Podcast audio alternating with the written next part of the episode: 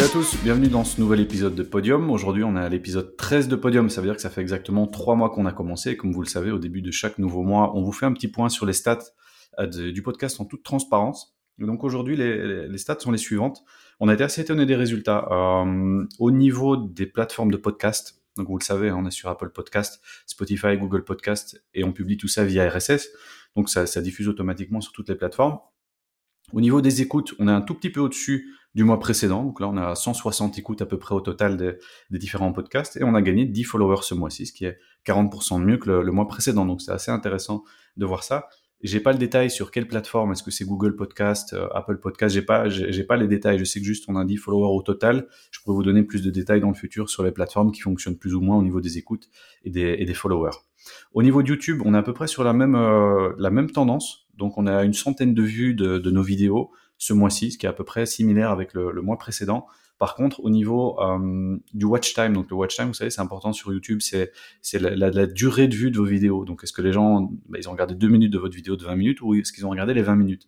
Et là, on a, on a doublé le watch time. Euh, donc, ça veut dire que les gens regardent plus le contenu plus longtemps. Ça, c'est intéressant. Et on a aussi euh, 12 euh, subscribers en plus sur la chaîne ce qui nous monte à un total d'à peu près 35. Donc on a quand même un tir en plus ce mois-ci, c'est cool. Donc ça, monte crescendo sur ces plateformes de podcast et sur euh, YouTube. On fait pas de promotion euh, encore au niveau de YouTube et des plateformes de podcast, donc c'est du pur organique pour le moment. La seule promotion qu'on fait, c'est au niveau de Facebook, et c'est le, prochain topic ici. Au niveau de Facebook, on poste le podcast et on met un petit budget de 20 euros par podcast pour le booster, ce qui nous permet d'avoir à peu près entre 100 et 200 écoutes totales du podcast avec ce petit boost de 20 euros, ce qui est pas, pas excessivement cher. Euh, le gros, le gros drop ce mois-ci, c'est LinkedIn. Hein, vous savez, on publie beaucoup ces petites vidéos, ces petits contenus sur LinkedIn. Euh, beaucoup d'engagement le premier mois. Deuxième mois, ça a commencé à diminuer un petit peu. Ici, le mois d'avril était vraiment terrible au niveau engagement. C'était extrêmement faible au niveau des impressions et des vues.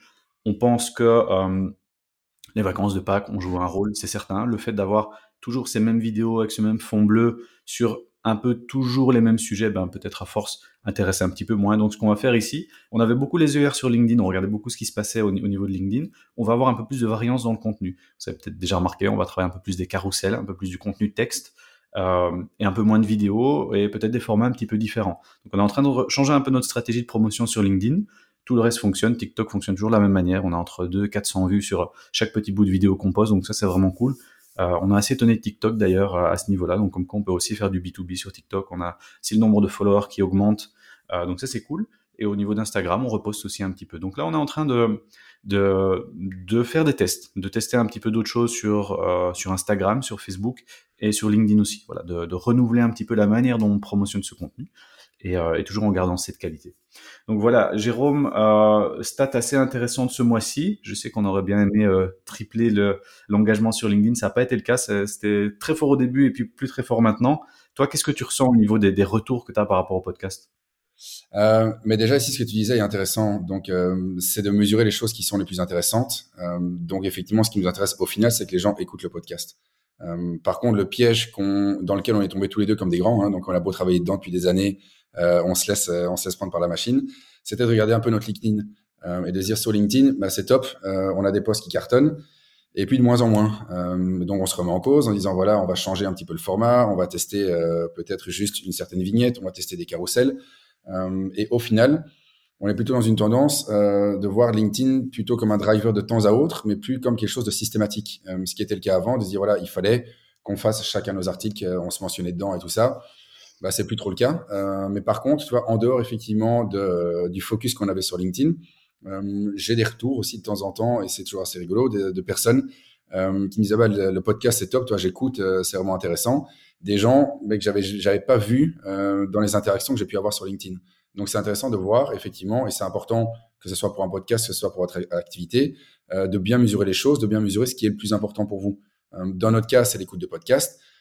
C'est chouette quand on a des likes sur un post LinkedIn, mais au final, le like d'un post LinkedIn, c'est pas forcément une personne qui va écouter le contenu. Nous, ce qu'on veut au final, euh, on prend du temps pour trouver des articles, pour les décoder, pour les décrypter.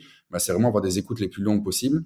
Euh, ce que tu disais sur le watch time sur euh, sur YouTube, bah, honnêtement, c'est top, x2. Euh, c'est vraiment un bon indicateur de, réussite plus que effectivement avoir des gens qui, qui, nous suivent sur LinkedIn, des gens qui mettent des likes, c'est top. Donc ça veut pas dire qu'on n'y fait pas attention. Mais ici, voilà, LinkedIn a servi dans un premier temps de moteur. Maintenant, à voir effectivement qu'on va, comment on va un petit peu adapter tout ça. On parlait d'autres formats aussi qui vont, peu, qui vont pouvoir aussi faire un peu la promotion du, podcast. Donc, c'est intéressant et on a des retours. je pense que tu en as toi aussi de ton côté. Donc, voilà, c'est intéressant, c'est encourageant et on va continuer. Hein, donc, que vous le vouliez ou non, on va continuer à faire ce, podcast. Euh, l'approche est, originale et intéressante. Donc continuons comme ça et, euh, je pense qu'effectivement, euh, voilà, la, la transparence qu'on a au niveau des chiffres est intéressante pour vous, intéressante pour nous, euh, de se dire voilà qu'est-ce qu'on doit faire, comment mesurer les choses, c'est intéressant, c'est pas intéressant, euh, et qu'est-ce qu'on pourrait faire par la suite pour continuer à augmenter euh, notre watch time, pour augmenter le nombre de vues sur les sur les vidéos, qu'est-ce qu'on peut mettre en place? Et donc si ça peut vous inspirer, bah, tant mieux. Si vous avez des stratégies à nous proposer ou, ou des astuces, honnêtement, n'hésitez pas aussi à en discuter avec nous. On est preneur de tout bon conseil par rapport à ça. Ouais, c'est top. Et comme je te disais la fois passée, on a beaucoup de bienveillance et je reçois parfois des messages qui me disent ah ben tiens, on voit, vous pourriez peut-être tester ça, vous pourriez peut-être tester ça. Donc continuez à nous, envoyer ça. On a ce, podcast, c'est aussi le vôtre, donc ça nous permet de tester des choses. Et s'il y a des choses que vous trouvez intéressantes qu'on pourrait tester, on peut l'essayer. Donc n'hésitez pas à nous contacter à, ce niveau-là. Et effectivement, comme comme tu as dit Jérôme, faire attention toujours dans cette production de contenu au vanity metrics, comme on appelle ça. C'est chouette d'avoir beaucoup de likes, mais est-ce que c'est ça qui importe Non, ce qui importe, c'est les gens qui écoutent. Donc, euh, donc voilà, c'est un peu une, une éprouvette, si vous voulez, ce podcast pour vous aider, vous aussi, à, dans votre stratégie de contenu. Et comme vous voyez, hein, il ne faut pas hésiter de, de, de, travailler différents formats, d'aller sur différentes plateformes. Et vous voyez que les résultats changent d'un mois à l'autre. On est, on est dépendant aussi d'un peu des plateformes et, de, et, du temps et de, de, ce qui se passe dans la vie de tous les jours. Je te propose qu'on qu'on embraye alors sur les trois articles du jour aujourd'hui. De quoi va-t-on parler exactement aujourd'hui? Alors, euh, on va parler, pardon, de YouTube qui introduit un keyword planner. Euh, donc, si vous êtes familier avec les autres outils euh, de Google, vous aviez déjà ça sur, les Google Ads. Maintenant, ça va arriver au niveau de YouTube. on va parler aussi de Snapchat, de Snap. C'est une plateforme, à ma connaissance, on n'en a jamais parlé ici dans le podcast. donc, on va un petit peu donner des chiffres et des tendances par rapport à, Snap. Et on terminera ici au niveau de, Google, une nouvelle manière de lancer des campagnes qui est le Performance Max. Euh, et ça, tu nous en diras un petit peu plus à ce sujet-là. Yes, on commence alors la, la troisième place de ce podium. Effectivement, euh, on a eu l'annonce la semaine passée. YouTube vient de rendre euh, disponible à tout le monde son, son nouvel outil qui s'appelle Keyword Planner, hein, Keyword Research. En fait, cet outil il vous permet de faire quoi? Il vous permet de savoir ce que les gens recherchent dans YouTube. C'est un outil qui était déjà disponible dans les, dans les plateformes Google Ads ou parce que voilà, quand vous voulez faire une campagne Google Ads, vous voulez savoir qu'est-ce que les gens recherchent, quel est le volume, est-ce qu'il y a de la compétition. Donc toutes ces informations étaient disponibles au niveau de Google Search, donc ce qui se passe dans le moteur de recherche Google, c'était pas encore disponible au niveau de YouTube. Alors qu'à savoir que euh, jour d'aujourd'hui, il y a parfois plus de recherches journalières faites dans YouTube que dans Google Search. Et les, recherches qui sont faites dans YouTube sont pas uniquement pour rechercher des musiques ou rechercher un, un YouTuber, mais sont aussi pour poser des questions, s'informer, rechercher des comparatifs, rechercher des avis, donc des choses sur lesquelles les publicitaires veulent éventuellement se placer. Et donc, euh, c'est un outil qui était assez attendu, avoir ce, ce, cet outil de recherche de mots-clés. Cet outil de recherche va vous permettre de faire quoi? Il va vous permettre de voir le volume de recherche sur les mots-clés que vous avez envie et surtout le volume de recherche par audience vous savez, sur, euh, sur, sur YouTube, ce qu'on appelle audience, c'est des, groupes de personnes qui ont des comportements différents. Et donc ici, le, gros avantage, et c'est ce, qu'on, ce qui est noté ici dans l'article qu'on, qu'on était cherché chez Search Engine Journal, c'est un, un site sur lequel on va beaucoup et on vous sort pas mal d'articles là-dedans. Euh, l'intérêt ici, c'est de voir ben, le volume des mots-clés. Est-ce que ce volume est très recherché? Est-ce qu'il y a des tendances? Et le but derrière pour vous, c'est pouvoir euh, adapter votre contenu en fonction de ceci. Je vous donne un exemple très simple. Euh, on fait un podcast, on va parler de TikTok, de Snapchat et, euh, et d'Instagram.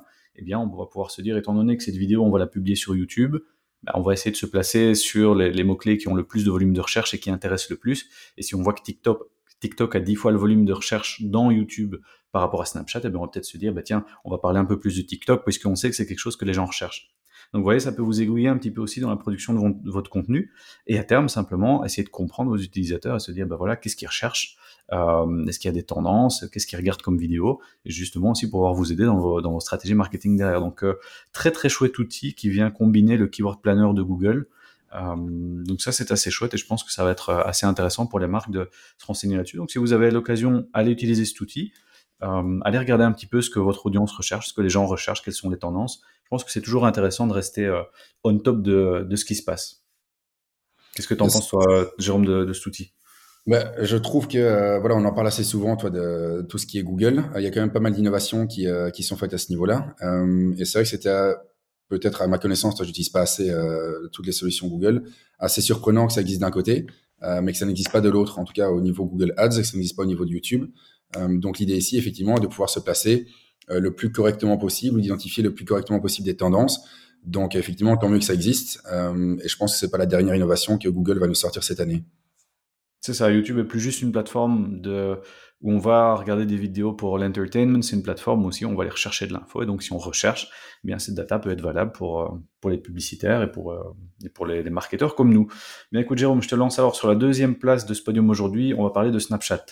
Oui, euh, bah donc voilà, Snap, on en parle jamais euh, ou très très peu, euh, que ce soit nous ou même dans des, dans des plans médias pour les clients pour lesquels on travaille.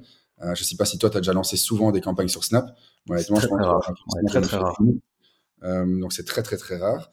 Et ici l'ADN, donc il y a un site, on a déjà sorti des articles qui viennent de, de, de ce site, a lancé voilà une, un, un, article juste pour donner un petit peu le positionnement de, de Snap, un petit peu la tendance. et le titre est assez rigolo. Donc c'est Snapchat, ce réseau social des plus jeunes qui séduit désormais les vieux. Euh, donc, toi, c'est un peu euh, voilà, antinomique entre, entre les deux. Et donc, Snapchat, euh, au niveau de la perception, on a toujours tendance à croire que c'est effectivement uniquement destiné aux plus jeunes, comme a pu l'être TikTok, en disant, bah, voilà, TikTok, c'est un réseau social pour les, pour les plus jeunes, c'est pour les gamins, c'est pour mes enfants, si j'en ai, c'est pour mon cousin, c'est pour ma cousine, pour ma nièce. moi, je l'utilise pas, c'est pas fait pour moi. Mais c'est pas totalement vrai. on l'a vu depuis deux ans avec le, confinement on a quand même pas mal d'usages au niveau digitaux qui ont, qui ont changé, qui ont évolué. Euh, et donc, ce que montre cet article de l'ADN, c'est qu'en deux ans, euh, l'utilisation de Snap chez les 35-49 a augmenté de 62% en France. Donc, juste un point euh, par rapport à l'étude. C'est vraiment des chiffres sur la France, c'est pas sur la Belgique malheureusement, mais on peut se dire voilà qu'on a une, proximité avec nos voisins français, on a peut-être des usages qui sont similaires, mais donc augmenter de, cette, de la sorte sur des 35-49 ans, c'est juste gigantesque. Euh, 35-49 ans, c'est grosso modo l'âge du public cible sur Facebook. Euh, donc, ce qu'on perd d'un côté, on aurait peut-être tendance à le récupérer de l'autre. Euh, je ne sais pas si toi tu utilises euh, Snap, mais en tout cas, moi je l'ai utilisé à un moment, je l'ai supprimé parce que euh, voilà, j'avais pas un intérêt particulier là-dedans. Mais donc, ce que dit l'article aussi, c'est que voilà, sur ce cœur de, enfin pas le cœur aussi, mais sur cette augmentation qui se fait chez les, les plus âgés, c'est peut-être aussi des gens qui avaient de la curiosité pour l'outil, mais aussi une certaine maturité qui est peut-être arrivée au niveau de Snap. donc des gens qui étaient utilisateurs quand ils étaient plus jeunes, mais qui ont gardé euh, l'application au fur et à mesure du temps, euh, qui, ont, qui se sont dit voilà c'est pas parce que je ne suis plus euh, jeune euh, universitaire ou jeune collégien ou personne qui a terminé ses études, c'est pas pour autant que je vais abandonner Snap. J'ai créé mes habitudes avec avec mes amis, mes amis continuent à utiliser, ben, je vais continuer à utiliser la plateforme même après l'âge d'or, si on veut, de, de, la plateforme qui est plutôt chez des 15-25 ans. Euh, public qui augmente aussi, mais qui augmente beaucoup moins, euh, beaucoup moins haut que ce que ce peut l'être chez les, plus âgés. Euh, et dernier point ici dans l'article, ce, que, ce qui montre ici dedans, c'est que euh, Snap est l'application qui est la plus utilisée auprès des 15-49 ans en France. Euh, avec, je, vais trouver, je pensais quasiment 20 millions d'utilisateurs quotidiens. Donc c'est voilà, des chiffres qui moi, me, frappent un petit peu parce que j'ai pas du tout cette, cette logique, ce réflexe Snap.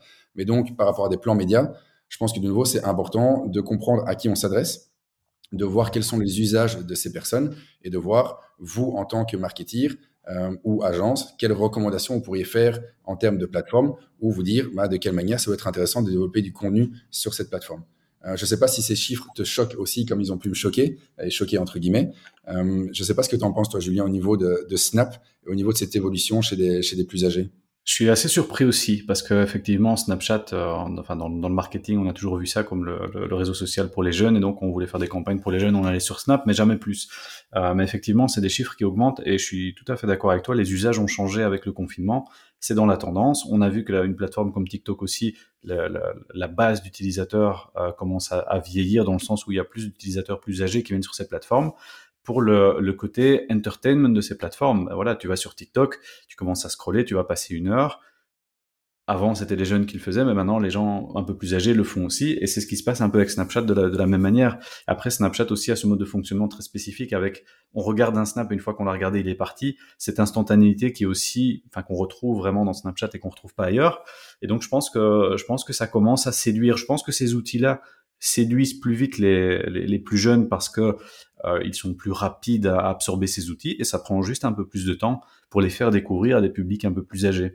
Et c'est ce qu'on discutait la fois dernière ici maintenant, c'est que euh, ces audiences sont en train de changer et votre audience n'est pas en un seul endroit. Donc, c'est-à-dire, si, imaginons, comme tu le disais tout à l'heure, vous voulez toucher les, 35-45, bah, vous n'allez pas juste les toucher en allant faire de la pub sur Facebook parce qu'on dit que Facebook a une population euh, d'utilisateurs un peu plus âgés. Vous avez des 35-40 qui vont être sur TikTok, des 35-40 qui vont être sur Snap, et on voit que c'est en train de se redistribuer, des cartes sont un peu en train de se redistribuer au niveau de ces audiences, euh, et donc il faut y penser dans les médias plans. Donc plutôt que mettre tout le budget sur une plateforme, eh bien parfois il faut peut-être essayer de se dire voilà, on va en tester deux trois, on va voir les performances, mais je sais que mon audience, elle va avoir différents touchpoints et elle peut se trouver sur ces différentes plateformes. Donc je suis assez surpris du volume que tu m'annonces là au niveau de la France.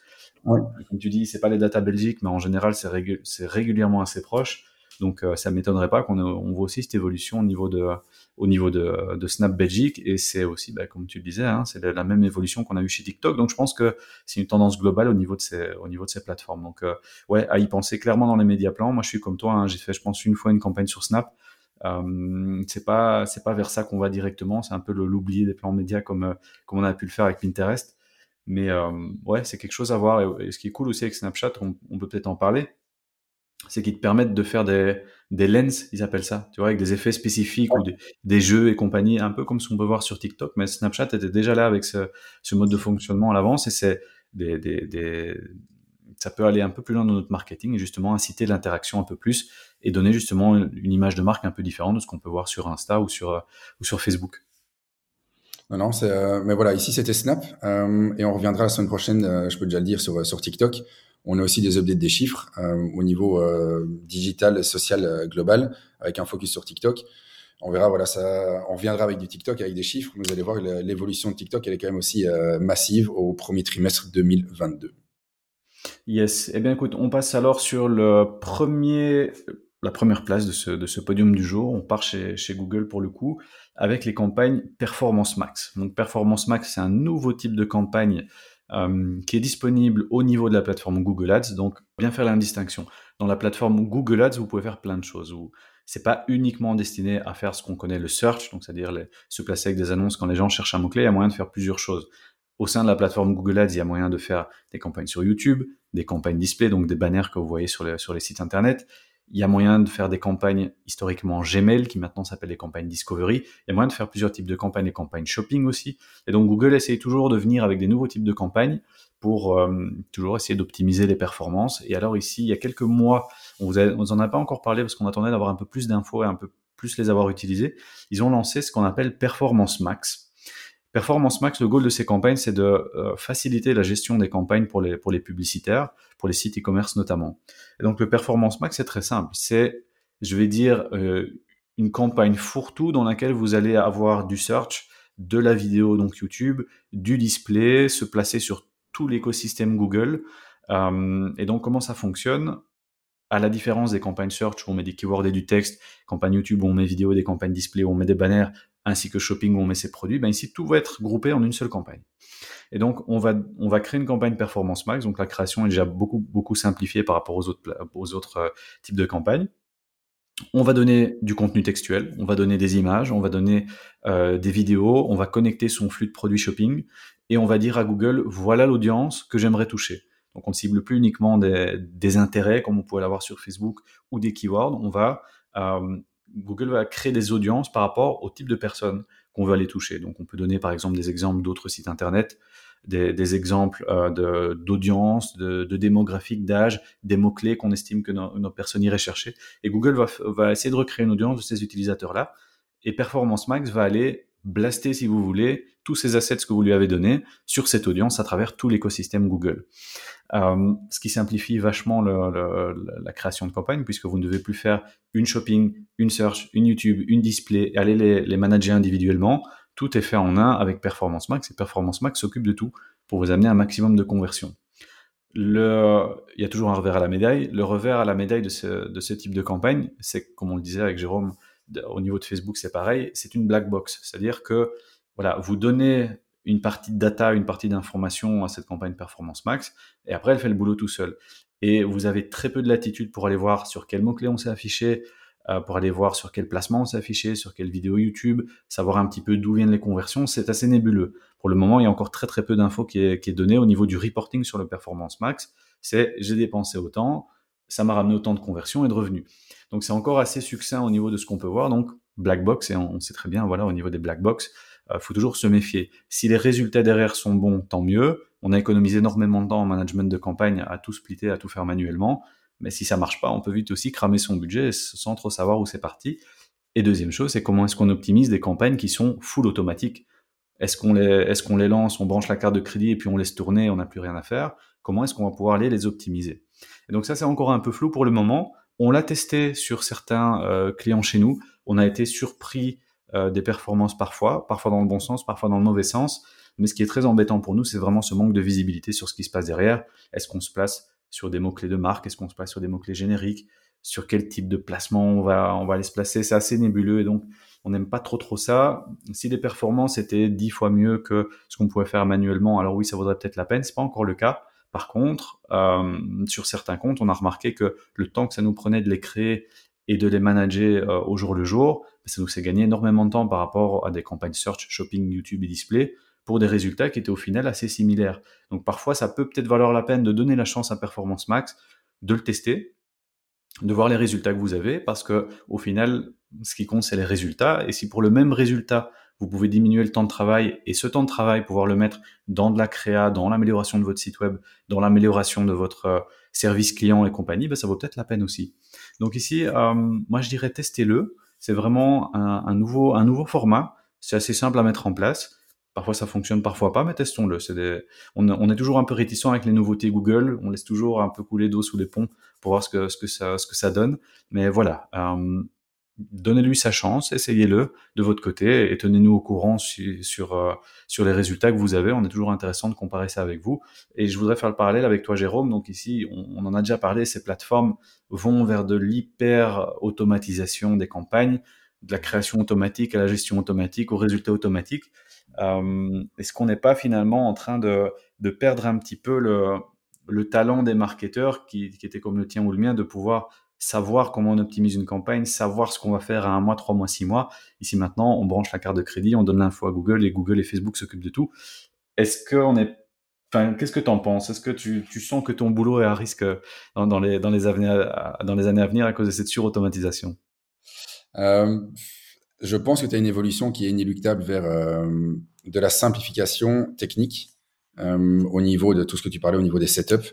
Euh, bah ici, voilà, à force de donner des formations sur, sur le sujet, euh, tu te rends bien compte que ce qui paraît évident pour toi l'est peut-être beaucoup moins pour certaines personnes parce qu'effectivement, il y a pas mal de clics euh, à droite ou à gauche. Euh, quand tu gères ta campagne, tu as tes habitudes, tu sais exactement où tu dois aller. Pour une personne qui se plonge dans les outils la première fois, euh, que ce soit un Business Manager, que ce soit du Google Ads, bah c'est pas fondamentalement évident. Euh, quant à la logique, c'est ok, c'est facile, c'est évident. Euh, par contre, il y a tellement de petites subtilités à droite ou à gauche euh, que les gens peuvent se perdre un petit peu dans l'océan de tout ce qui existe. Euh, donc ici, je comprends très bien toi, la, volonté de simplifier les choses, euh, de mettre un petit peu moins de moins d'options disponibles. Par contre, je trouverais ça dommage que les outils se simplifient à outrance en disant ben voilà pour tout le monde par défaut on va passer dans les formats qui sont automatiques ou avec une série d'étapes qui sont déjà préalablement faites pour toi. Euh, si une personne a envie de passer par le trajet simplifié, pas de souci pour moi que cette personne le fasse. Par contre, si quelqu'un a envie de se casser la tête avec toutes les options, à faire des optimisations à droite ou à gauche, euh, j'aurais tendance à dire que ces choses-là doivent rester. Euh, ça serait dommage de ne pas garder un contrôle jusqu'à un certain point sur tes campagnes. Il y a effectivement des choses, ce que tu disais, si tu peux gagner du temps à avoir un seul setup au lieu d'en faire quatre dans, euh, dans tes campagnes, et tu n'y perds rien, bah autant que ça se fasse de cette manière-là. Par contre, que les choses qui soient automatisées puissent être lisibles euh, et qu'on puisse avoir du reporting par rapport à ça, plutôt que de se dire j'ai créé une campagne qui est une espèce de, je vais pas dire un monstre, mais euh, tu qui est une coupole et dedans il y a des, sous-groupes. Si je peux pas accéder aux sous-groupes ou avoir de la finesse au niveau des résultats, euh, si mon métier évolue, parce que je disais mon métier était lié à, à risque, euh, il va peut-être évoluer dans une analyse plus profonde des résultats, dans une optimisation qui est faite à un autre niveau que juste dans le, dans le setup. Il faut me donner aussi des outils pour le faire. Euh, si j'ai juste automatisation au début et automatisation, de, automatisation des résultats, bah, grosso modo, il reste pas grand-chose à faire. Euh, et là, effectivement, et ton métier et le mien, il est fondamentalement un risque et il va falloir qu'on pense sérieusement à faire, à faire autre chose. Euh, mais donc voilà, je crois que effectivement, la simplification est bonne jusqu'à un certain point. Euh, il faut pas rendre les choses trop simples non plus. Euh, on reste quand même sur des milliers de critères de paramètres euh, avec dans un certain sens, je pense, une valeur ajoutée humaine qui reste importante et qui ne peut pas être négligée au niveau du setup de tes campagnes. Ouais, tout à fait, tu as raison, et c'est vers ça qu'on va. Et, je reprends une phrase de, de, Frédéric Vallée, c'est le CEO d'une boîte qui s'appelle Optimizer, qui, travaille dans le, dans le domaine du Google Ads, où, il dit euh, que les digital marketeurs aujourd'hui, euh, ils sont plus là pour construire l'avion, ils sont là pour piloter l'avion. Donc c'est-à-dire que votre Boeing, il va pouvoir aller être mis en mode pilote automatique, c'est un peu ce qu'on voit ici avec ce, type de campagne. Par contre, le jour où il y a un souci et qu'il faut reprendre les commandes, bah, il faut qu'il y ait un pilote de qualité aux commandes. Euh, pour le décollage, pour l'atterrissage et au cas où il se passe un problème en vol. Et c'est exactement ce qui se passe aujourd'hui, on voit avec le marketing, c'est qu'il y a un maximum d'autopilotes qui sont mis en place par les plateformes. Par contre, si, si vous mettez un enfant aux commandes, bah, l'avion il va pas atterrir, il va pas décoller. Et donc c'est ça qu'il faut il faut faire attention aujourd'hui. Et je pense que notre boulot est amené à évoluer, aller peut-être parfois un petit peu moins dans la complexité technique qu'on aimait bien vendre il y a quelques années, euh, en se plaçant comme des hyper experts de la technique. Maintenant, voilà, il y a, y a d'autres choses à regarder aussi c'est pas une mauvaise chose. Il faut se remettre à jour et, euh, il faut s'adapter au, marché clairement.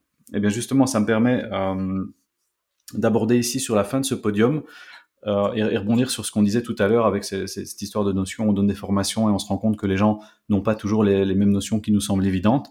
Eh bien, on a envie de développer un nouveau format ici, en plus de ce, de ce podium, qui serait une session qui serait mensuelle ou bimensuelle, qui serait une session live cette fois, dans laquelle on traiterait de sujets euh, un peu comme on l'a fait la, semaine dernière, c'est-à-dire reparler de basiques sur les plateformes, de basiques sur le Google Ads, de basiques sur le, sur le Facebook et les réseaux sociaux, sur la mise en place, sur l'optimisation.